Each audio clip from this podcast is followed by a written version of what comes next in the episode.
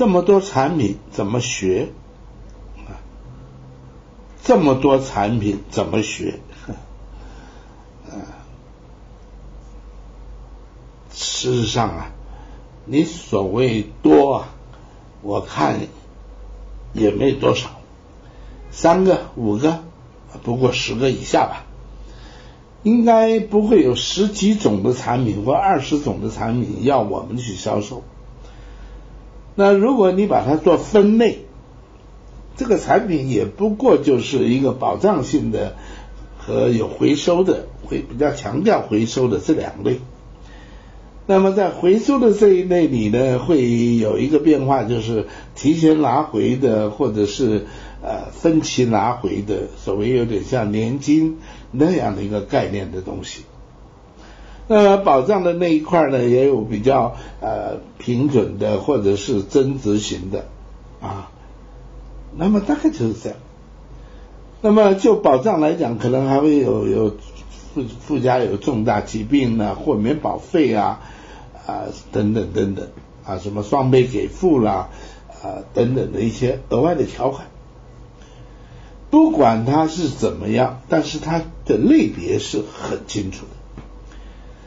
保险的产品呢，其实是一种演化的，它是一种啊，它其实都是兄弟姐妹啊，只是长得有一点点不一样而已。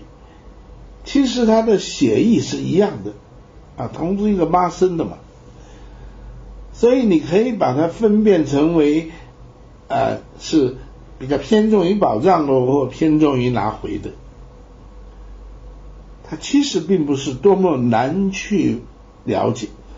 那么我们做保险的人是应该要对我们的产品啊了如指掌，这个是应该的。为什么你卖保险，你怎么可以不清楚你们公司的保险呢？不只是如此，而且你甚至于要在头脑里就要有一个非常完整的印象。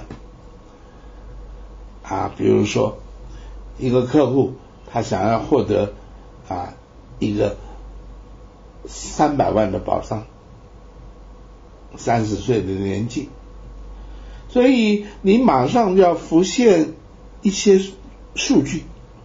这个三百万的保障呢，它可能最少啊要花个六千块钱保费，啊六七千块保费，这是最少的。那么通常可能要花到一万多，他如果想要拿回多一点的话，他可能保费也要到啊一年都要两万到三万做得到。所以一个保额跟一个人的年龄、性别组合起来以后，我们马上就要有很多的数据出来，小到六千块作为保费。高到三万块做保费，那个差别就很大了，是不是？啊，这个三百万的保障金额是可能是什么情况？那就有很大的区别啊，甚至于啊，三百万的保障，那么在养老保险来讲，那它的保费可能就更高了。总之呢，我们做业务员的就应该要了如指掌，不需要去查费率，马上就有概念。而这个功夫呢，在做保险一个礼拜或十天以内就要有这个功夫才行，不然的话，你又如何叫做啊专业？你又如何能够算得上是真正的？做保险的人呢？所以啊，我们应该啊，要下功夫在于我们的产品的学习。但是如果你有上 PKR，那就很简单了。为什么呢？因为 PKR 是把产品元素化，SAAPTRRT 这四个元素来取代产品，那其实就是产品的元素的一个变化啊。它元素在变化，产品就变化了。名称不关键，重要的是功能改变。我们卖保险不就是卖它的功能吗？